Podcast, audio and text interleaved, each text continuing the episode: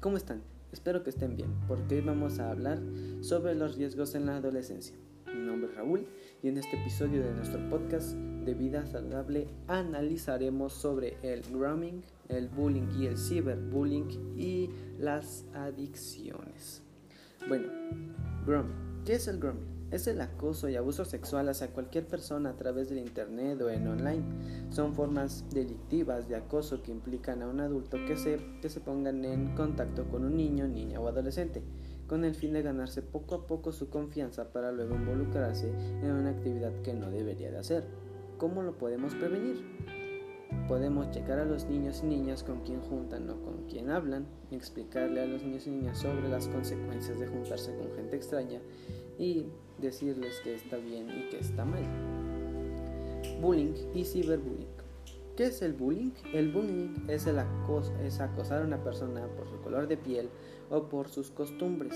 Los motivos por el que se produce el bullying responde básicamente a una preposición de violencia al agresor por motivos psicológicos o de personalidad y en su entorno familiar y social con antecedentes de violencia o de justificación hacia la misma.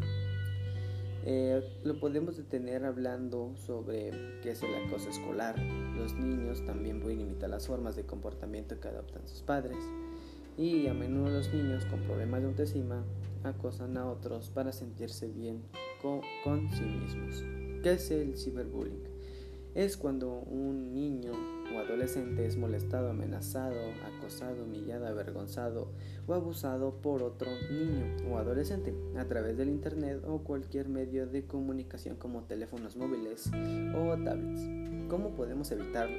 Bueno, esto se evita hablando y fomentando la confianza entre padre madre y hijo, cuidar la privacidad, no caer en bulos y vigilar la privacidad. Por último, ¿Qué son las adicciones en el Internet? Esto puede ser definida como una forma extrema en la que se manifiesta este fenómeno. Es un problema del control de los impulsos que se caracteriza por la incapacidad de abstenerse o moderar su uso. ¿Cómo podemos evitarlo? Podemos fijar un tiempo límite de uso en el celular o en la computadora, determinar que se debe pasar el tiempo jugando y estando con sus amigos o hermanos, y insistir en que se necesita el ordenador e internet para realizar actividades escolares que debe limitarse a que su uso sea solo para eso. Bueno, ya para finalizar, podemos concluir que tenemos que saber qué vamos o buscamos en internet y con quién nos juntamos, si es bueno o malo, y hay que cuidarnos de todas las personas malas del internet.